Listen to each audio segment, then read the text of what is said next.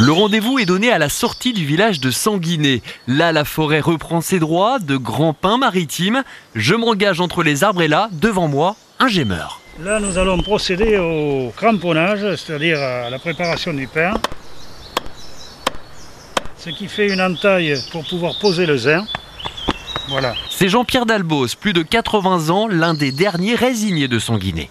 On va procéder à l'écorçage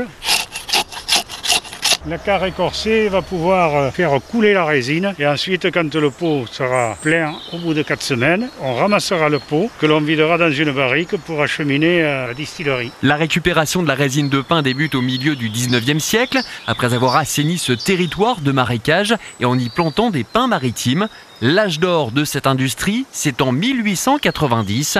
Au Conservatoire des Landes de Gascogne, on montre les gestes d'antan. Jean-Louis Lafort, le président de l'association qui gère le site. Là, on fait une vraie campagne de gémage qui démarre en janvier-février, qui dure jusqu'à la Toussaint environ. Et toutes les semaines, ils doivent saigner le pain, puisque la résine cicatrise, si vous voulez l'appeler. Si on la renouvelle pas, bah, la résine ne coupe pas. Mais alors, comment se faisait la récolte de la résine? Marc Larcher, un ancien gémeur, nous l'explique. On avait un récipient qu'on appelle une squarte. Eh bien, on vidait ça dans des barriques et on les amenait en charrette jusqu'à l'usine de distillation. Et cette résine, elle servait à quoi? 20% c'est l'essence de térébenthine, il y a 70% de colophane, il y avait dans le chewing-gum, dans le caoutchouc. Et là, on expérimente une nouvelle façon de récolter la résine pour des produits de luxe. Michel, un touriste bordelais, observe le travail des gémeurs. Euh, non, moi je connaissais pas cette technique, mais j'avoue que bon, ça devait être fastidieux à l'époque. C'est très particulier à voir. Ce qui est sympa, c'est que ça sent bon. L'odeur de la résine, moi je trouve ça original.